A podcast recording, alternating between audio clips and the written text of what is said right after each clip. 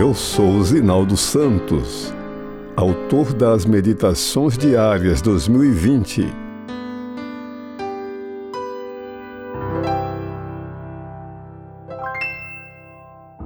Vinte e sete de janeiro, segunda-feira.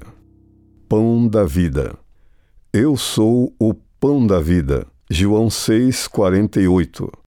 Principal alimento dos hebreus desde os tempos mais remotos, o pão é muito apreciado em todo o mundo. Há cerca de mil tipos de pão. Desses, mais de 300 são servidos aos alemães. Sua origem está ligada ao início do cultivo do trigo na região da Mesopotâmia, onde atualmente está situado o Iraque. A Bíblia menciona 319 vezes o vocábulo pão, na versão Almeida revista e atualizada. A palavra pão nos traz à mente a ideia de satisfação, sustento e saciedade. No corre-corre da vida, todos os esforços empreendidos pelo ser humano parecem centralizar-se em um objetivo: ganhar o pão a fim de garantir a sobrevivência própria e a daqueles pelos quais é responsável. Por esse propósito, patrões e empregados, líderes e liderados, instrutores e aprendizes, homens e mulheres trabalham árdua e honestamente de sol a sol.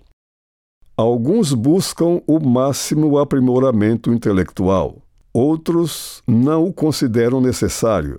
Outros pretendem ganhar o pão utilizando meios censuráveis, e há quem pense que pode ser adquirido sem trabalho. É justo e necessário que trabalhemos pela obtenção do pão material. Isso faz parte do plano de Deus para a existência humana. O trabalho honesto foi instituído e abençoado por ele. A queda da humanidade alterou a dinâmica de execução do trabalho, mas não seu valor. Ao lado disso, desde a criação, Deus tomou providências para a sobrevivência humana. Durante a peregrinação do seu povo após a saída do Egito, providenciou-lhe o maná diário.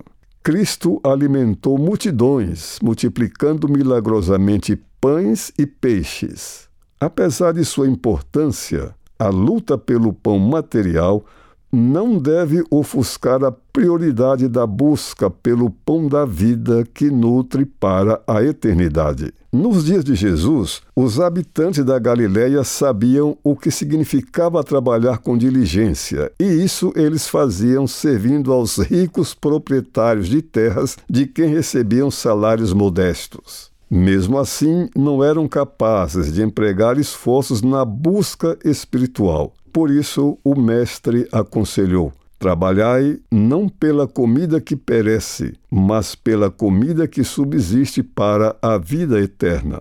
É Jesus quem dá sentido a tudo o que desejamos, pelo que trabalhamos e o que conquistamos. Nenhum tipo de pão existente no mundo, nem mesmo o maná que os israelitas receberam no deserto, satisfaz para a vida eterna. Só Jesus.